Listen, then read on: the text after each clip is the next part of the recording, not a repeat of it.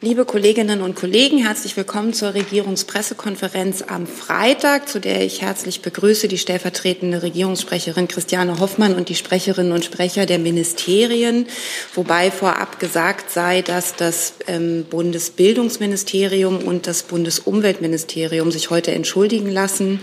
Dort wird aber online zugeschaut, wenn Fragen sind, werden die sicherlich gehört und hoffentlich zeitnah dann auch über den Verteiler beantwortet.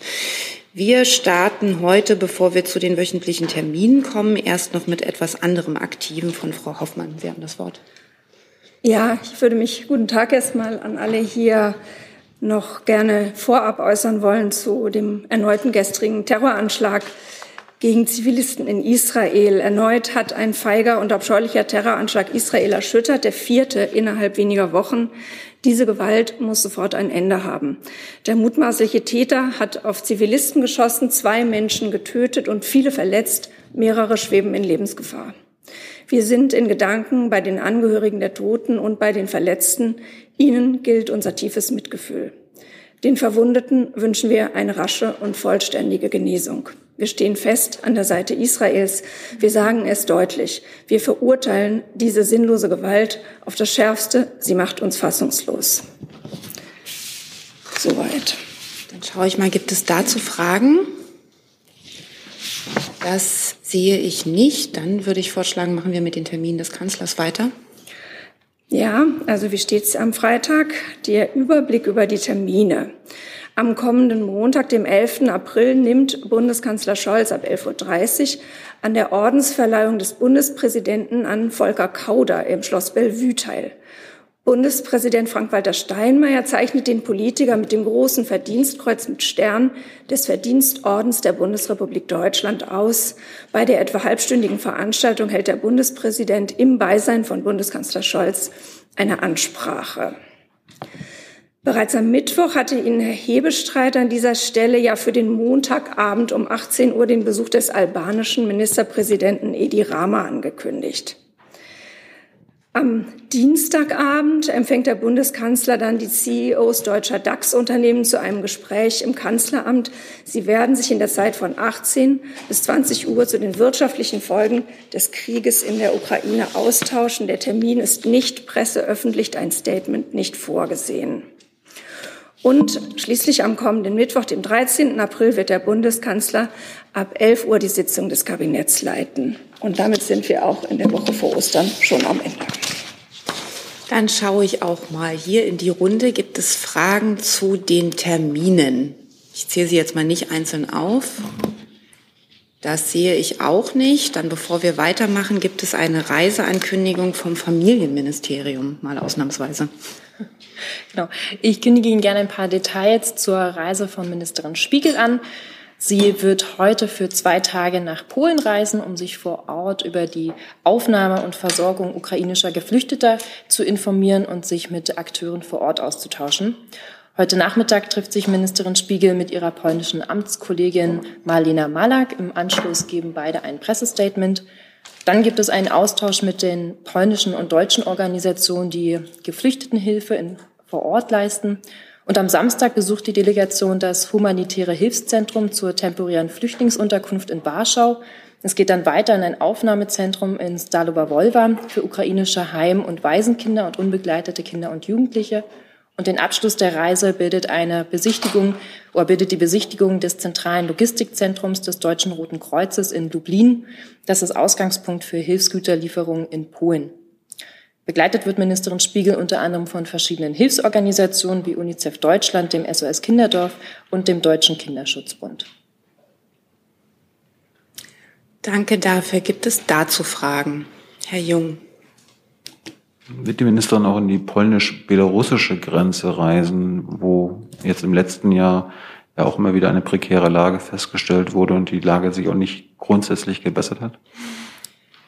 Die Unterbringungs- oder die, die Flüchtlingsunterkünfte, die sie besucht, die sind in Warschau und Lublin ist ähm, etwas weiter fernab gelegen. Und dort, wie gesagt, ist es dann das Logistikzentrum des Deutschen Roten Kreuzes. Hi, hier ist Tyler, ich filme das Ganze. Hier ist Thilo, ich äh, stelle dir die Fragen. Hier ist Hans, ich achte aufs Protokoll und stelle fest, wir sind unter drei. Heimliche Info nur für euch. Gar nicht so heimlich, kann man in den Infos lesen, wie man uns unterstützen kann. Nämlich per PayPal oder Überweisung. Weiter geht's. Weitere Fragen sehe ich dazu nicht. Ähm, dann kommen wir gleich zu Ihren Fragen. Als erstes Thema kommt das Thema Ministerpräsidentenkonferenz, die gestern zusammenkam. Da hatte, ähm, hat Frau Hoffmann noch etwas dazu. Ansonsten habe ich als Themen schon auf der Liste Ukraine, ÖPNV, Jemen und auch nochmal ähm, Nachklapp Corona und Thema Impfpflicht. Aber wir starten, wie gesagt, mit der MPK, Frau Hoffmann. Ja, ich werde hier nochmal, wie das üblich ist, äh, kurz die Ergebnisse der Ministerpräsidentenkonferenz gestern Nachmittag und Abend zusammenfassen. Da sind ja der Bundeskanzler und die Regierungschefinnen und Regierungschefs der Länder zu einer weiteren Besprechung per Videokonferenz zusammengekommen. Es ging primär um den Russland-Ukraine-Konflikt. Der Bundeskanzler hat nochmals verdeutlicht, dass dieser vom russischen Präsidenten Putin geführte Angriffskrieg sofort beendet werden müsse und Kriegsverbrechen umgehend und mit aller Entschlossenheit aufgeklärt werden müssten. Bundeskanzler Scholz und die Länderchefinnen und Chefs haben gestern in der Frage der Finanzierung der flüchtlingsbedingten Kosten von Unterbringung, Verpflegung und Betreuung der Geflüchteten aus der Ukraine eine tragfähige und weitreichende Einigung erzielt und sich darauf verständigt, die Finanzierung gemeinsam zu schultern. Geflüchtete aus der Ukraine erhalten künftig Leistungen aus der Grundsicherung für Arbeitssuchende, Hilfe zum Lebensunterhalt, oder Grundsicherung im Alter und bei Erwerbsminderung. Die hierfür notwendigen gesetzlichen Anpassungen werden unverzüglich umgesetzt. Sie sollen zum 1. Juni dieses Jahres in Kraft treten. Es ist eine außergewöhnliche Situation, in der sich die Menschen, die aus der Ukraine fliehen, befinden. Die Menschen fliehen vor Krieg, vor Bomben, sie erleben schreckliches Leid. Familien werden zerrissen. Diese Menschen suchen bei uns Schutz und es ist selbstverständlich, dass sie unsere Hilfe erfahren und eine sichere Gesundheitsversorgung sowie Unterstützung bekommen bei der Integration in den Arbeitsmarkt. Der Bund unterstützt die Länder und Kommunen darüber hinaus im Jahr 2022 pauschal mit zwei Milliarden Euro bei ihren Mehraufwendungen für die Geflüchteten aus der Ukraine. Diese Summe setzt sich wie folgt zusammen. Unterstützung der Kommunen bei den Kosten der Unterkunft im laufenden Jahr mit 500 Millionen, Beteiligung des Bundes an den im laufenden Jahr bereits in den Ländern entstandenen Kosten mit weiteren 500 Millionen Euro, an weiteren Kosten, die bei der Integration in Kita oder Schule sowie für Gesundheits- und Pflegekosten anfallen, wird sich der Bund mit einem Betrag von einer Milliarde Euro beteiligen. Die Pauschale wird den Ländern über einen erhöhten Anteil an der Umsatzsteuer zur Verfügung gestellt. Anfang November 2022 soll dann eine Regelung für das Jahr 23 vereinbart werden.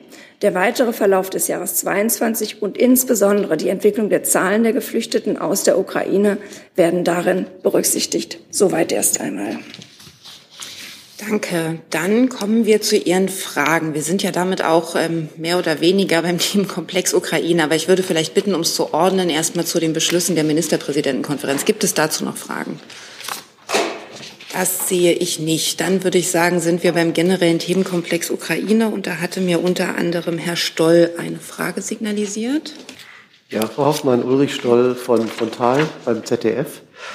Die Bundesregierung hatte ja angekündigt, über die Arbeit der Taskforce zu berichten. Bisheriger Stand, den wir mitgeteilt bekamen von den Ministerien, war, dass 95 Millionen Euro eingefroren wurden auf Bankkonten. Ist das der Stand und warum sind die in Deutschland beschlagnahmten und eingefrorenen Gelder so viel geringer als in anderen Ländern wie Italien zum Beispiel, wo unter Namensnennung von Oligarchen beschlagnahmt wird, gefilmt wird und hier ist das offenbar nicht der Fall? Meines Wissens haben wir uns hier zu konkreten Summen an dieser Stelle nicht geäußert. Sie wissen ja, es gibt äh, eine Taskforce unter Federführung des Bundeswirtschaftsministeriums und des äh, Finanzministeriums. Und gestern ist ja auch noch mal in der Übereinkunft äh, der Ministerpräsident mit dem Bundeskanzler bekräftigt worden, dass es ein Sanktionsdurchsetzungsgesetz geben soll, das eben die Realisierung, die Durchsetzung dieser Sanktionen wirksamer gestalten soll und verbessern soll. Nachfrage, das heißt, Sie sind unzufrieden mit der Durchsetzung und noch eine Informationsfrage, das BMF hat uns mitgeteilt, dass die Informationen über diese 95 Millionen hinaus so geheim sind, dass die Abgeordneten, das war die Antwort auf eine kleine Anfrage der Linken, nicht einmal in der Geheimschutzstelle sie einsehen können, während in Italien ja die Oligarchen mit konkreten Summen und Villen und Yachten benannt sind. Wie erklären Sie sich das? Also äh, die Bundesregierung ist nicht unzufrieden. Wir sind ja in einer hier neuen Lage, die wir so noch nicht hatten, in der Breite der Sanktionen, die wir verhängen. Und wir arbeiten daran, die Sanktionen und die Durchsetzung der Sanktionen ständig äh, zu verbessern. Ähm, die, für die Frage, andere Frage würde ich dann ans BMWK abgeben. Also zu den Geldern könnte sich eventuell die Kollegin vom BMF noch mal äußern, aber ich glaube, sie hat aktuell keinen neuen Stand.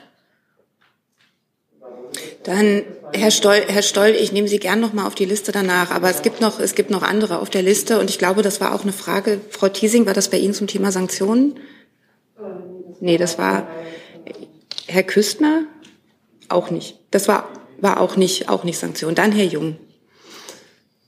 Ich habe mich gerade gewundert, weil Frau Hoffmann meinte, die 95 Millionen kommen nicht von der Bundesregierung. Das ist doch eine Antwort vom BMF gewesen auf eine parlamentarische Anfrage, wenn ich mich nicht irre. Ähm, das war noch Ende März.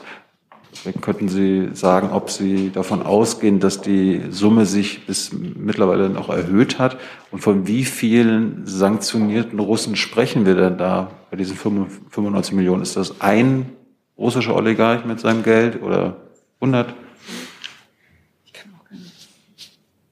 Sie, ja, so, ja, Sie haben das Mikro. Ähm, also nicht an Frau Vogt, darf ich. Ähm, ähm, ich. Äh, wir hatten hier ja die äh, Summe letzten Freitag äh, kommuniziert und da hatte ich auch gesagt, ähm, dass wir weitere Details zu operativen Erkenntnissen, Erkenntnissen nicht offenlegen können und dabei würde ich es auch belassen.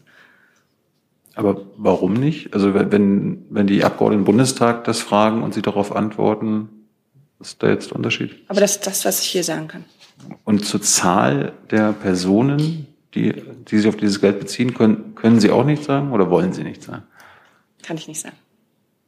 Dann Herr Stoll nochmal.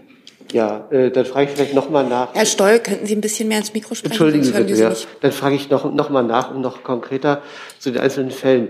Es ist ja nach Beginn der Sanktionen ist ja die Maschine von Herrn Usmanow aus München noch gestartet. Das heißt, hat die Bundesregierung die Sanktionen nach Sanktionsbeginn nicht durchsetzen können, das hat allerdings das Verkehrsministerium beantwortet. Ich weiß nicht, ob Sie was dazu wissen, wie es passieren konnte, dass ein Jet, der ein paar hundert Millionen wert ist, nach Beginn der Sanktionen noch in München startet. Vielleicht sogar mit Herrn Usmanow an Bord?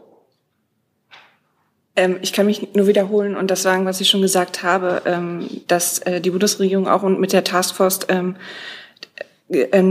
beschäftigt ist, gemeinsam koordiniert und zügig die Sanktionen umzusetzen und durchzusetzen. Ähm, aber zu operativen Erkenntnissen kann ich jetzt nichts weiter ausführen. Dann ist in der Liste die nächste Frau Thiesing. Ja, eine Frage ans AA und äh, wenn es möglich ist, vielleicht auch von Frau Hoffmann. Äh, es geht um das Interview des Kreml-Sprecher Peskov gestern gegeben hat, nach langer Zeit mal wieder westlichen Medien wo er erneut bestreitet, dass Gräueltaten stattgefunden haben. Äh, sie erneut als Fake bezeichnet, ähm, dass das russische Militär etwas mit den Gräueltaten zu tun hat.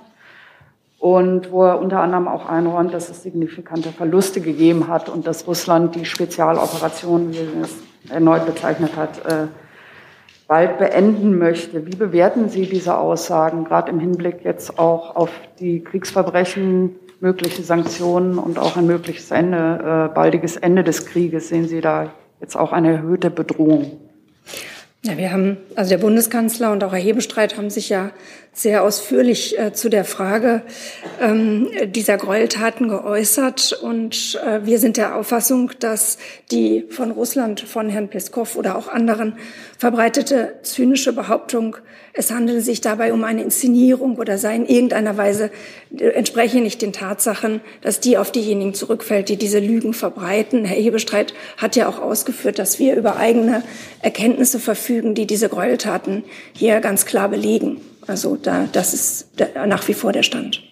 Und, und das äh, Eingeständnis der russischen Verluste mit, mit der, der gleichzeitigen Aussage, dass die Operation in Anführungszeichen äh, hat, glaube ich, sogar die Formulierung in, in den kommenden Tagen äh, zu einem Ende kommen soll. Äh, wie bewerten Sie das? Wir würden alles begrüßen, was zu einer baldigen Waffenruhe führt. Die Bundesregierung setzt sich dafür ja auch aktiv ein. Sonst kann ich das nicht weiter kommentieren. Dann Herr Küstner als nächstes. Ja, ich hätte eine Frage ans Kanzleramt zum Thema Waffenlieferungen nochmal. Ähm, eine Lernfrage. Mein letzter Stand war, dass die Bundesregierung noch nicht entschieden hat, ob sie der Ukraine jetzt wirklich schwere Waffen, sprich Panzer, liefern soll. Ist das noch der Stand? Also wir äußern uns ja hier nicht äh, zu Waffenlieferungen, im Prinzip nicht, aber ähm, wir es ist ja klar, dass wir die Ukraine darin unterstützen, dass sie sich gegen die russische Aggression verteidigen kann. Und wir prüfen fortlaufend, wie wir sie weiter unterstützen können. Daran hat sich nichts geändert. Das ist auch weiterhin unsere Linie. Ähm, die Kriterien, nach denen wir prüfen, sind Fragen wie, was hilft, was ist praktikabel und vor allen Dingen sprechen wir uns dabei, das hat ja auch der Bundeskanzler in der Regierungsbefragung am Mittwoch noch mal klar gesagt, wir sprechen uns dabei eng mit unseren Partnern in der NATO und in der Europäischen Union ab. Ähm, Nachfrage, Nachfrage nochmal zum Thema, was hilft, ähm, vielleicht auch ans Verteidigungsministerium nochmal gefragt. Es liegt ja die Forderung auf dem Tisch seitens der Ukraine, ähm, Marder-Panzer zu bekommen. Ähm, ist die Haltung der Bundesregierung diese, dass sie das aus verschiedenen Gründen nicht sinnvoll findet, solche Panzer zu liefern? Also von meiner Seite kann ich nur sagen, dass wir das hier in diesen Details äh, nicht diskutieren.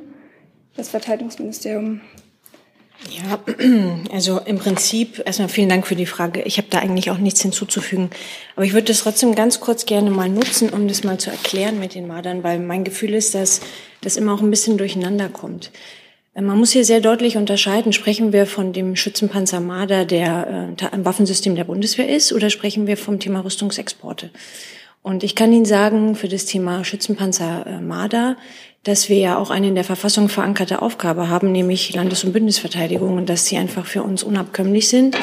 Ähm, unsere Waffensysteme, ähm, unser Gerät ist auch in NATO-Verpflichtungen gebunden und nach einer Prüfung haben wir einfach feststellen müssen, das funktioniert nicht die Abgabe, weil wir natürlich auch unsere eigene Landes- und Bündnisverteidigung äh, sichern müssen.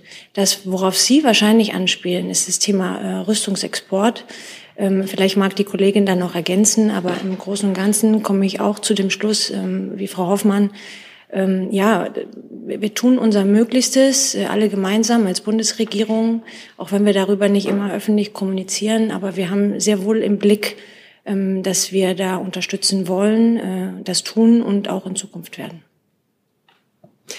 Zum Thema Waffenlieferung habe ich auch online eine Frage von Herrn oder Frau Delker, es steht kein Vorname davon von, äh, dazu, von Politico zu, ähm, er fragt, wäre eine Ausbildung von ukrainischen Soldaten an schweren deutschen Waffensystemen wie etwa den Marderpanzern, die auf EU- bzw. NATO-Territorium stattfinden würde, etwa einer NATO-Basis in Polen, für die Bundesregierung politisch wie logistisch vorstellbar? Er adressiert sie nicht. Ich vermute auch entweder Frau Hoffmann oder das Verteidigungsministerium. Ich würde sagen, dass es eine hypothetische Frage ist ähm, und ich kann hierzu nichts beitragen. Dann zum Thema Waffen war das, ich schaue mal der Liste, Frau Jen war nicht, dann war Herr Küstner nochmal, dann Herr Jessen.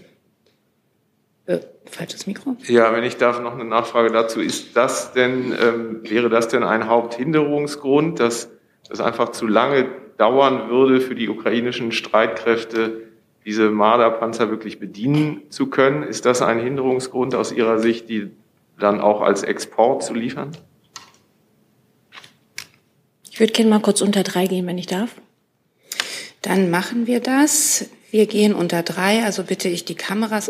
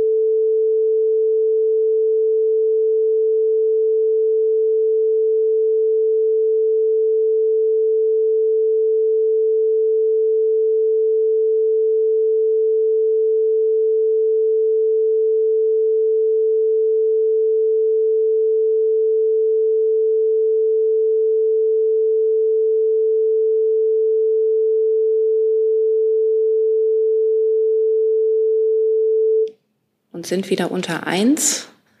Und Herr Jessen hat die nächste Frage. Ja, Frau Hoffmann, weil Sie sagten, äh, über Rüstungsexporte werde sozusagen hier nicht diskutiert.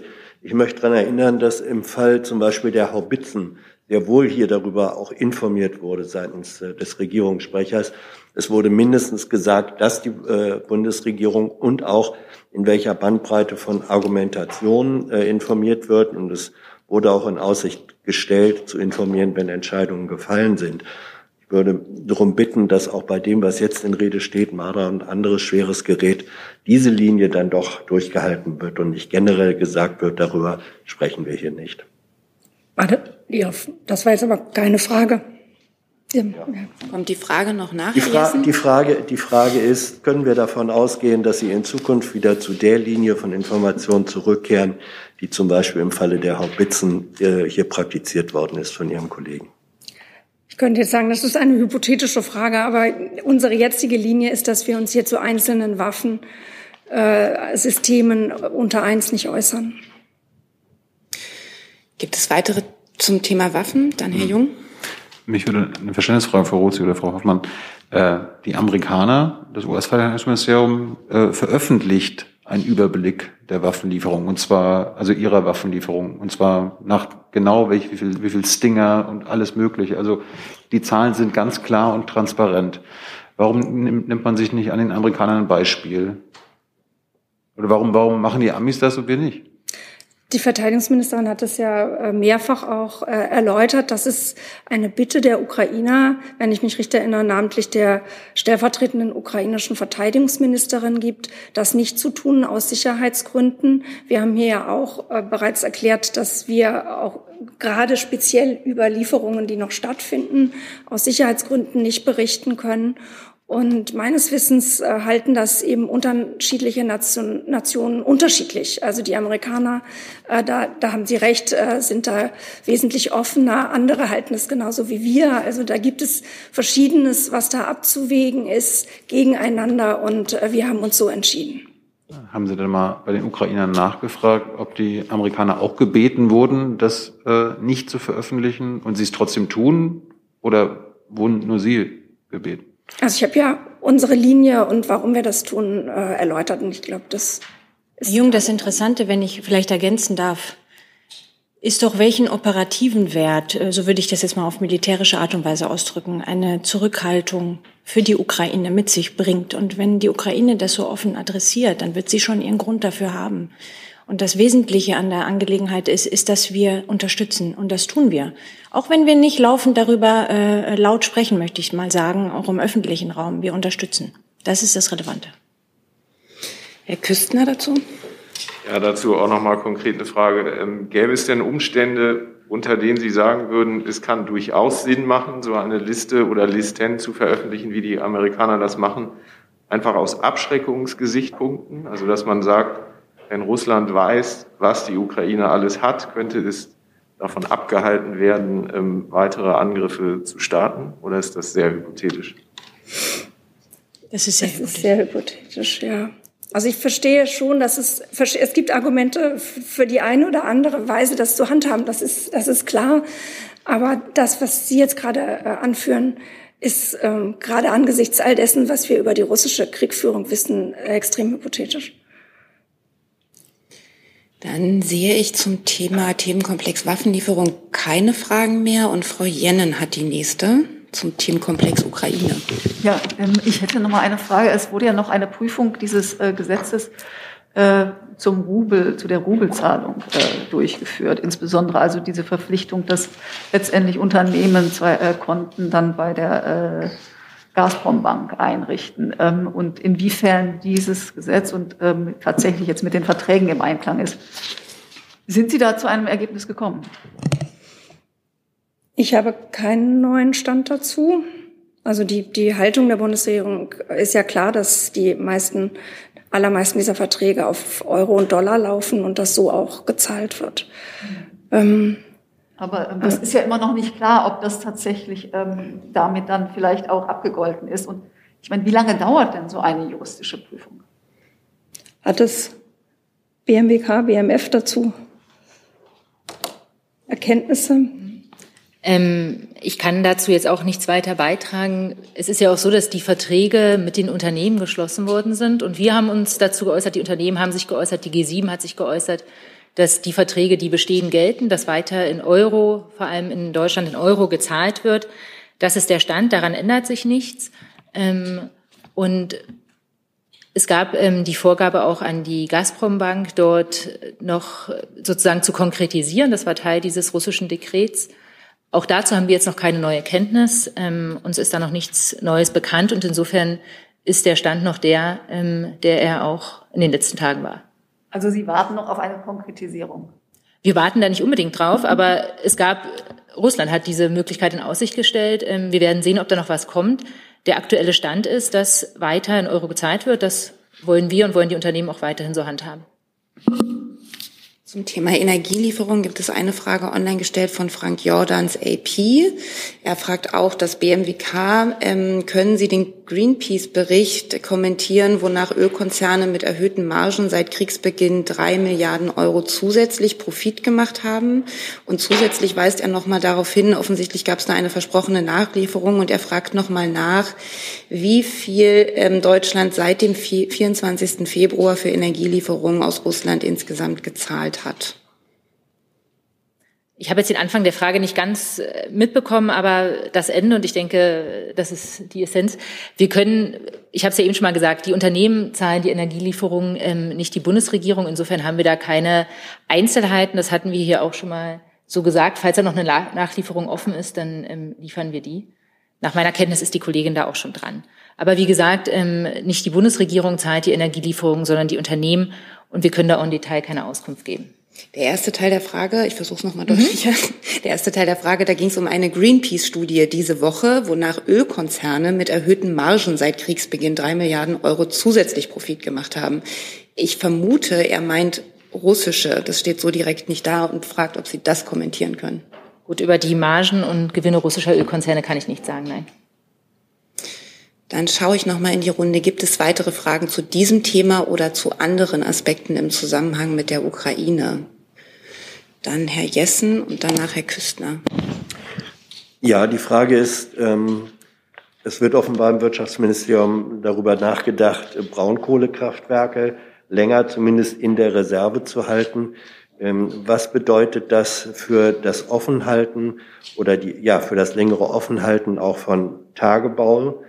Äh, in Deutschland, weil diese Braunkohlereserve macht ja nur Sinn vor dem Hintergrund, dass es sich um, eine heimischen, um einen heimischen Energieträger handelt. Genau, also es gibt die Möglichkeit ähm, jetzt ja schon der Reservehaltung. Es gibt ja schon Braunkohlekraftwerke, die auch in Reserve sind. Ähm, jetzt natürlich, wenn wir die Gasimporte reduzieren, dann ist natürlich eine Möglichkeit, das ähm, übergangsweise aufzufangen, entweder dass Braunkohlekraftwerke noch länger in Reserve bleiben, als das bisher vorgesehen war, oder dass Kraftwerke, die entsprechend des Ausstiegsplans ja jetzt auch ähm, aus der ähm, Braunkohleverbrennung aussteigen sollen, dass diese dann auch in die Reserve überführt werden. Was das dann im Konkreten heißt für Tagebaue, für die Beschaffung der Braunkohle, das muss man dann im Einzelfall sehen. Aktuell ähm, haben wir da noch keine konkreten, ähm, ja sozusagen Pläne und das, das wird sich dann zeigen. Fakt ist aber, dass zum Beispiel die ähm, Braunkohlekraftwerke im, im Lausitzer Revier gut verbunden sind miteinander, die Kraftwerke und die einzelnen Tagebaue, und dass wir da davon ausgehen, ähm, dass Kraftwerke zum Beispiel auch von verschiedenen Tagebauen beliefert werden können.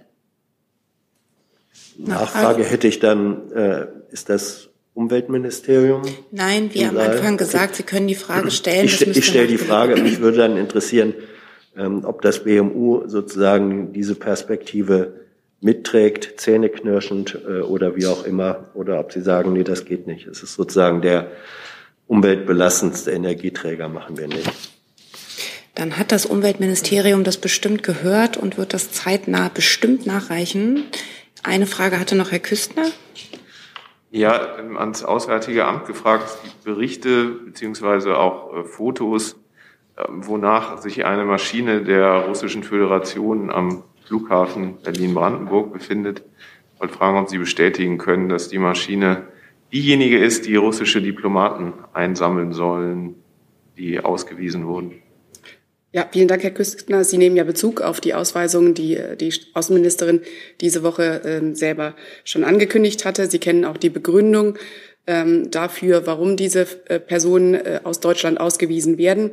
Um das nochmal ganz klar zu sagen, wir haben ein starkes, auch durch die öffentliche Sicherheit begründetes Interesse, dass diese Menschen äh, schnell und verifizierbar auch das Land verlassen. Und ich kann in dem Zusammenhang diesen Flug, den Sie erwähnen, bestätigen. Der wird kurze Nachfrage dann heute schon wieder Berlin verlassen oder der Zeitplan nicht so ganz klar? Es wird heute einen Flug von Berlin geben, mit dem die 40 Personen das Land verlassen werden. Herr Jessen dazu? Können Sie auch bestätigen, dass äh, sehr umfangreiches Diplomatengepäck, in dem sich dann möglicherweise Spionageergebnisse oder Materialien befinden, direkt und ohne Kontrolle sozusagen in diesen Flieger geliefert wurden? Dazu kann ich Ihnen an dieser Stelle nichts sagen. Eine Nachfrage gab es noch online, als wir mit dem Thema schon beendet waren. Das ist wahrscheinlich in der Sache begründet, dass man die Frage erst mal reintippen muss ähm, zum Thema Waffenlieferungen. Die würde ich da noch mal mitnehmen.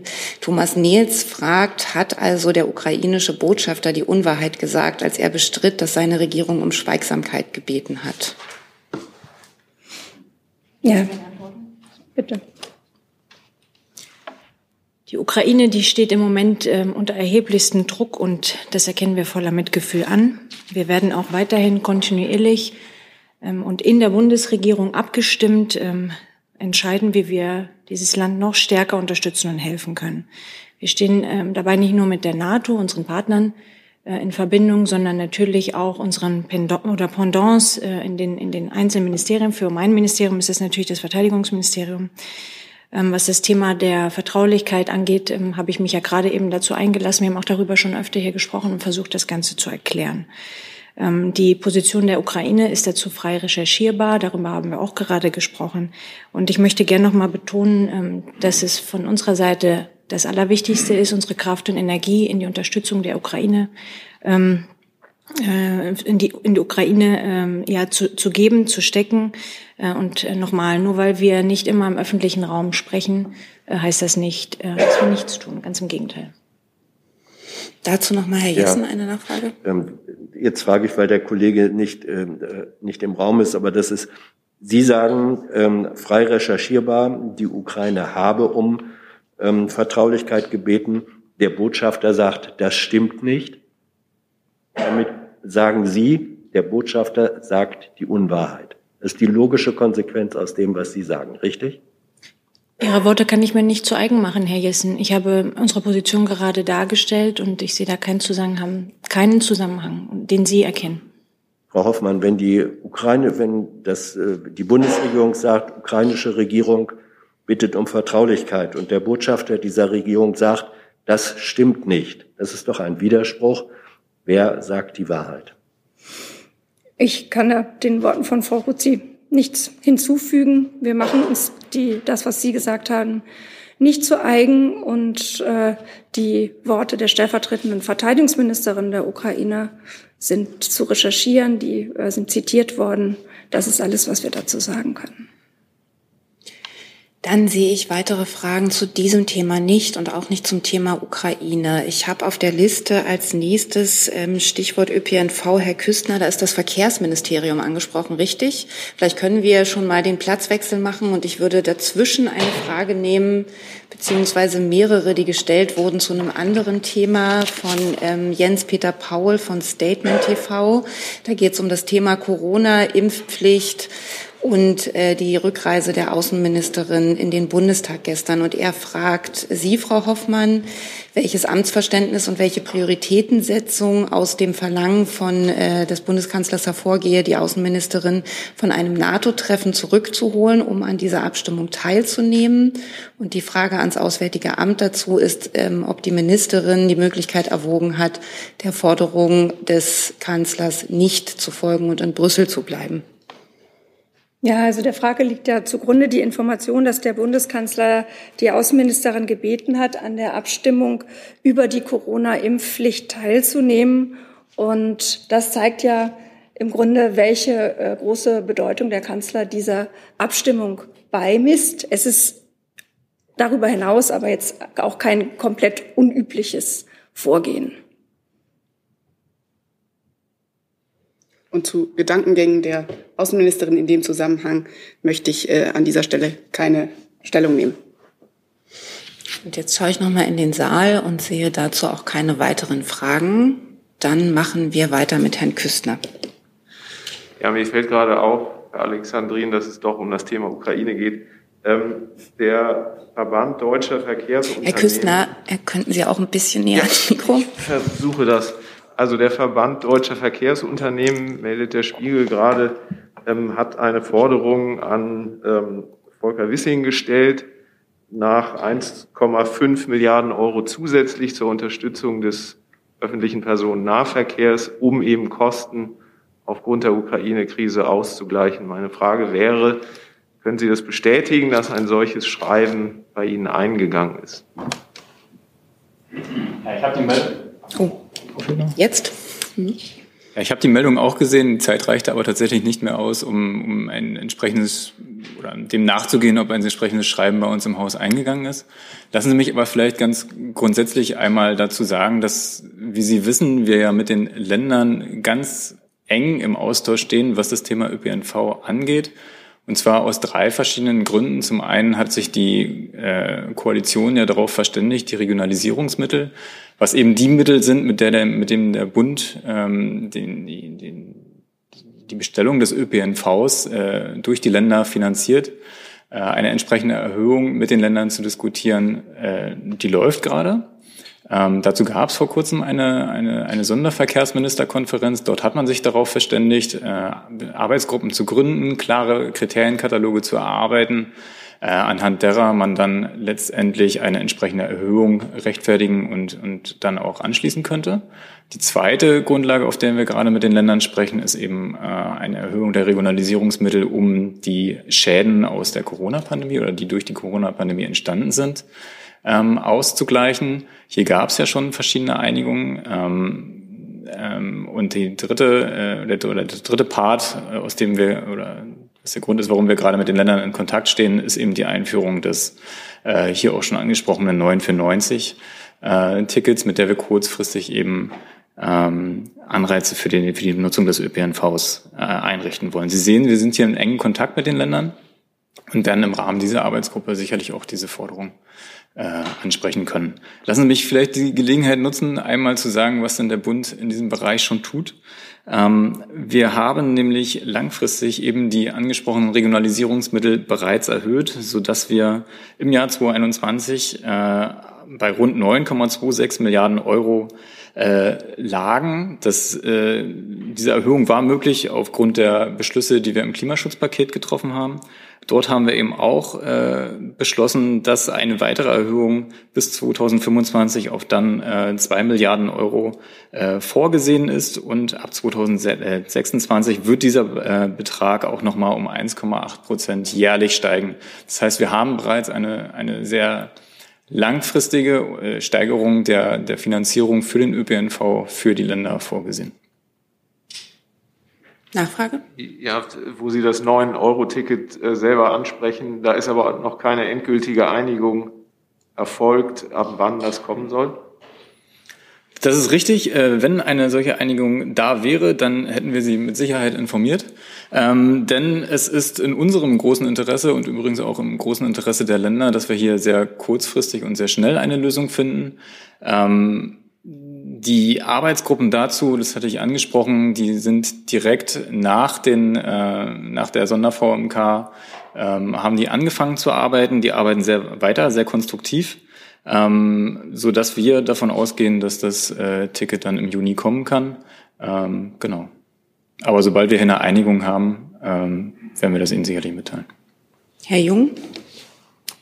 Experten sagen ja, am schnellsten und kurzfristigsten wird es ja gehen, wenn man das Ticket einfach auf 0 Euro macht, und zwar kostenlos. Warum, warum eigentlich nicht? So. Das, das hat tatsächlich verschiedene Gründe. Äh, ein entscheidender Punkt ist, dass man, wenn man das Ganze auf Null setzen will, wir keine, keine Analyse darüber hätten, wie viele Leute tatsächlich von dieser, von dieser, von dieser Preisreduzierung Gebrauch gemacht haben. So, und unser Hauptargument oder ein Hauptargument ist eben, dass wir mit diesen drei Monaten deutschlandweit einen, einen einmaligen Feldversuch schaffen, äh, wo wir eben dieses, dieses Argument, mehr Leute würden ÖPNV fahren, wenn der Preis sinkt, ausprobieren können. So, das können wir aber im Nachhinein nur evaluieren, wenn wir danach auch wissen, wie viele Leute tatsächlich ein Ticket gebucht haben. Habe ich verstanden. Warum nicht ein Euro dann? Wie bitte? Warum dann nicht ein Euro, wenn's, wenn der Preis wichtig ist? Auch darüber hat man sich verständigt. Es geht hier um die, um die Kosten und ja. da hat man im Rahmen des Koalitionsausschusses äh, letztendlich eben sich auf die 9,95 geeinigt. Weitere Fragen dazu sehe ich nicht. Dann hat die nächste Frage Herr Ayash. Sie müssten das Mikro vor Ihnen nehmen, genau. Am besten dicht dran. Situation in Jemen.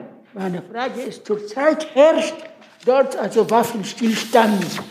Wie bemüht sich die Bundesregierung, dass dieser Krieg zu, zu beendigen? Ja, Herr Ayash, vielen Dank.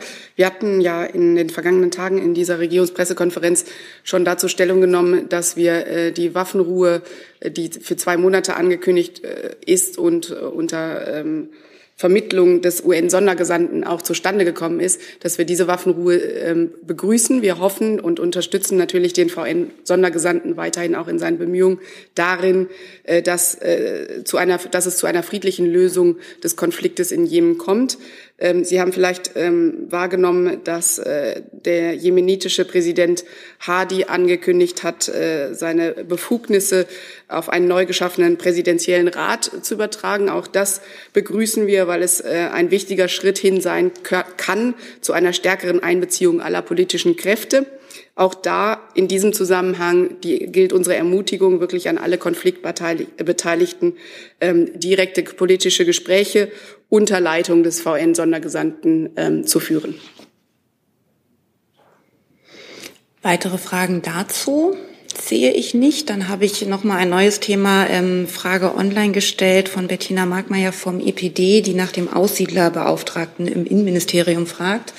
Ist es richtig, dass der Aussiedlerbeauftragte, Herr Fabricius, abgelöst werden soll? Wenn ja, welche Gründe hat Frau Faeser und gibt es schon einen Nachfolger oder eine Nachfolgerin?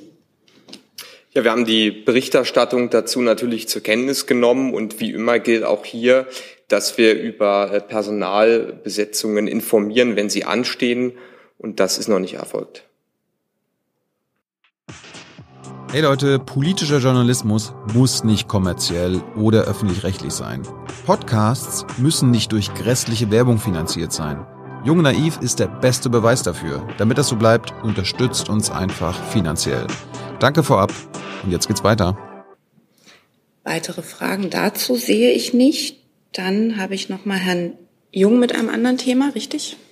Hm, ein ganz anderes Thema. Ähm, es geht um die Facebook-Seite der Bundesregierung. Frau Hoffmann, ähm, der Bundesdatenschutzbeauftragte hat erneut jetzt auch nach seinem Tätigkeitsbericht, den er letzte Woche vorgestellt hat, darauf hingewiesen, dass er schon letztes Jahr die Bundesregierung aufgefordert hat, ihre Facebook-Seite zu löschen, weil ähm, es keine rechtskonforme Datenerhebung gibt und ähm, die, das Nutzen dieser Seite auch äh, nicht im Einklang mit dem DSGVO ist.